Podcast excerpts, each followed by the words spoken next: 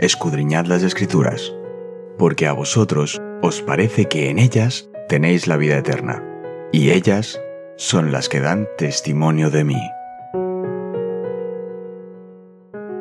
Es momento de nuestro encuentro con Cristo.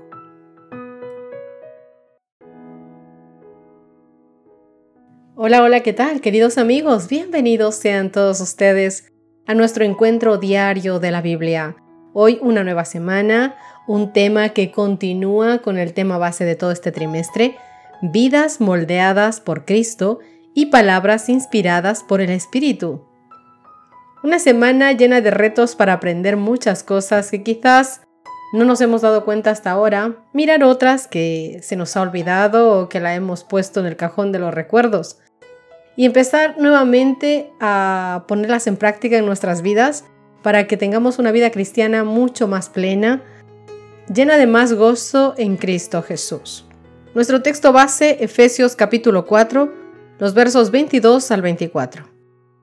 Acerca de la pasada manera de vivir, despójense del hombre viejo viciado por sus deseos engañosos, renueven la actitud de su mente y vístanse del nuevo hombre, creado para ser semejante a Dios en justicia y en santidad de la verdad.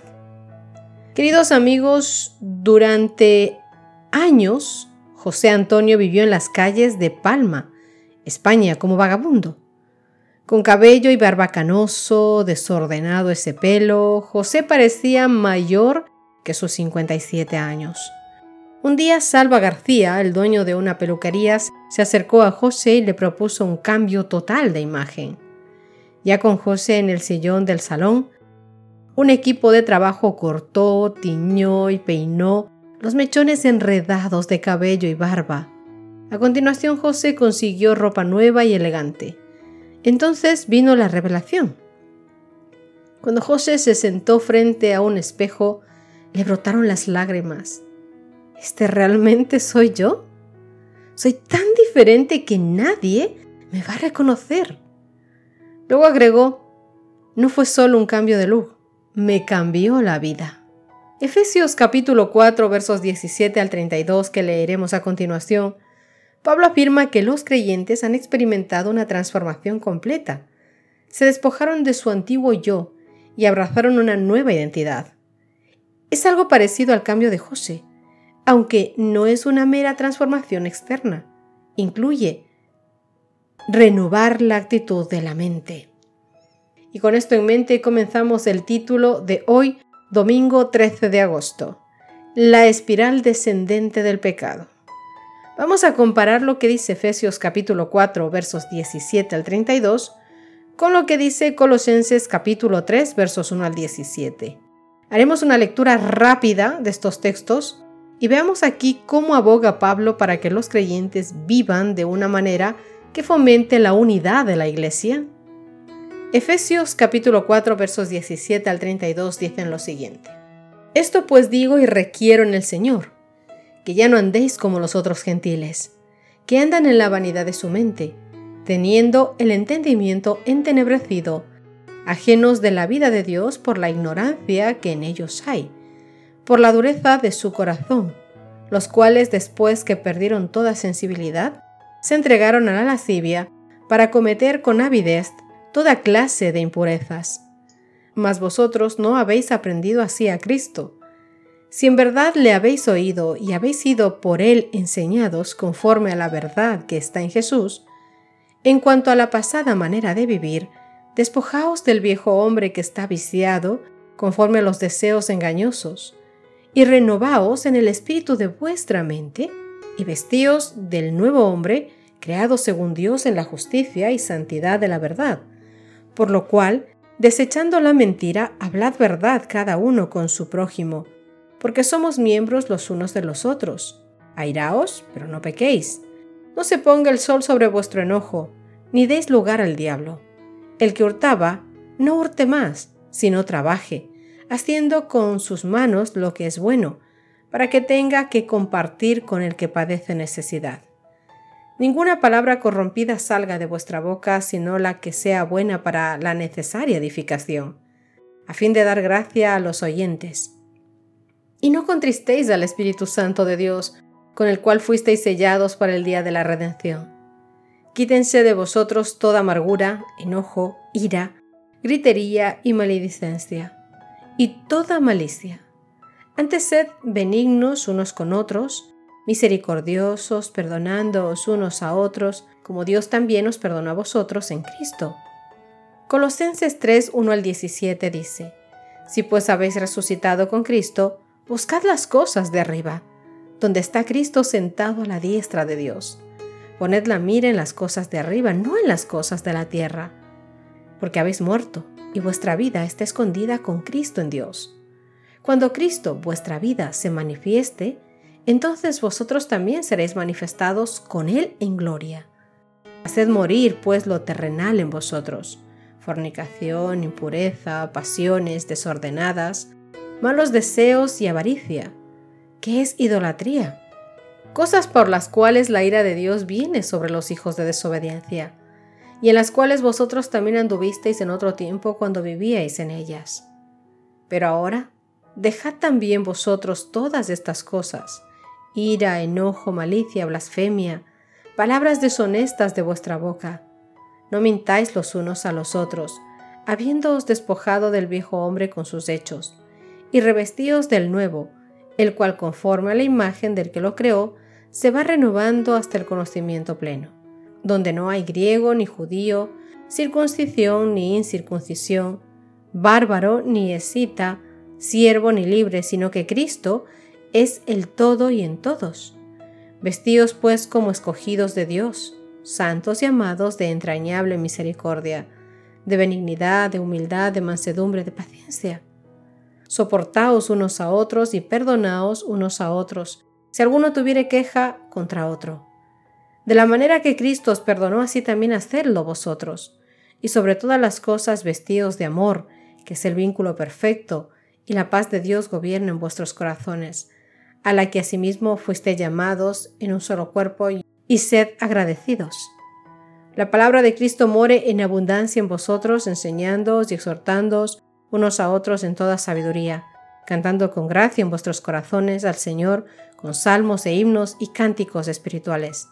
Todo lo que hacéis, sea de palabra o de hecho, hacedlo todo en el nombre del Señor Jesús, dando gracias a Dios Padre por medio de Él. En la sección anterior, en el tema anterior de la semana pasada, Efesios 4, capítulo del 1 al 16, el tema de Pablo fue la unidad de la iglesia. Cuando comparamos Efesios capítulo 4 verso 1 con Efesios capítulo 4 verso 17, notamos cuán similares son estas dos exhortaciones sobre cómo andar o vivir. Esta semejanza sugiere que Pablo aborda el mismo tema, es decir, la unidad y el estilo de vida que la respalda, pero desde un punto de vista nuevo e inicialmente más negativo. En Efesios capítulo 4 versos 17 al 24, Pablo contrasta el estilo de vida de los gentiles, Pablo contrasta el estilo de vida de los gentiles que él considera que socava la unidad con patrones de vida verdaderamente cristianos que la fomentan. Versículos del 17 al 19 y versículos del 20 al 24. estamos hablando de Efesios capítulo 4. Mientras leemos la aguda crítica de Pablo al estilo de vida depravado de los gentiles, debemos recordar su convicción de que Dios lo redime por medio de Cristo y les ofrece plena participación en el pueblo de Dios. Para entender mejor, te invito a que puedas leer Efesios capítulo 2 desde el verso 11 hasta el verso 22 y el capítulo 3 desde el verso 1 hasta el verso 13. En Efesios capítulo 4 versos 17 al 19 ofrece una descripción limitada y negativa de los gentiles en la carne. Efesios capítulo 2, verso 11. Por tanto, acordaos de que en otro tiempo vosotros, los gentiles, en cuanto a la carne, erais llamados incircuncisión, por la llamada circuncisión, hecha con mano en la cara.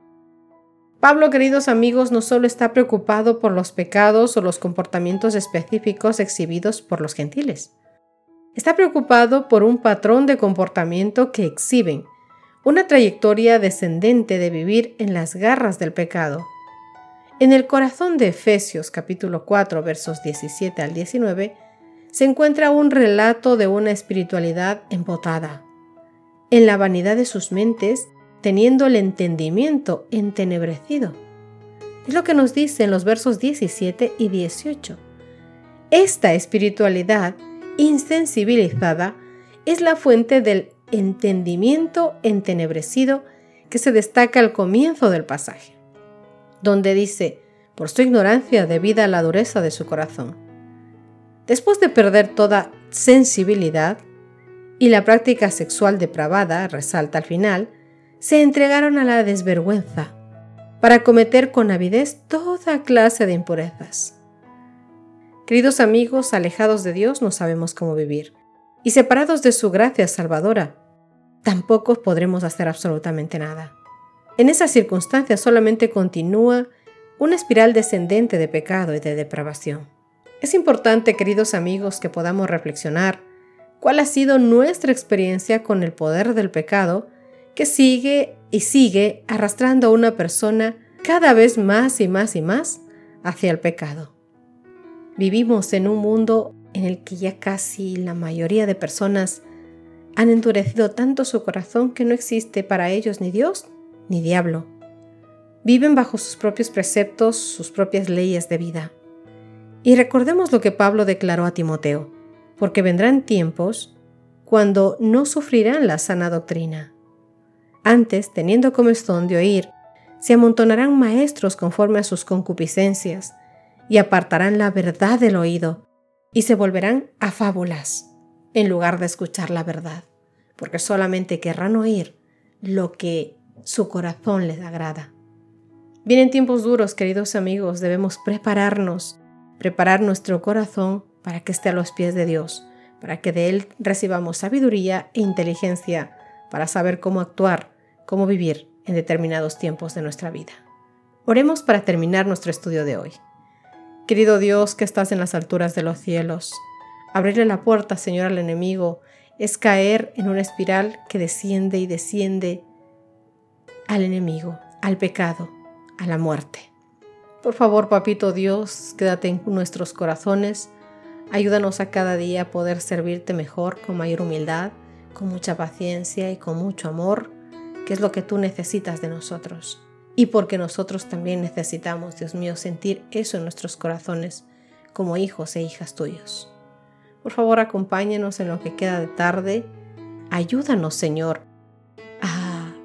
llenar nuestro corazón de tu amor, de tus mensajes, de todas las buenas cosas que vienen de nosotros, para poder tener un corazón más sensible, que sepa escuchar tu voz y que sepa ayudar a los demás.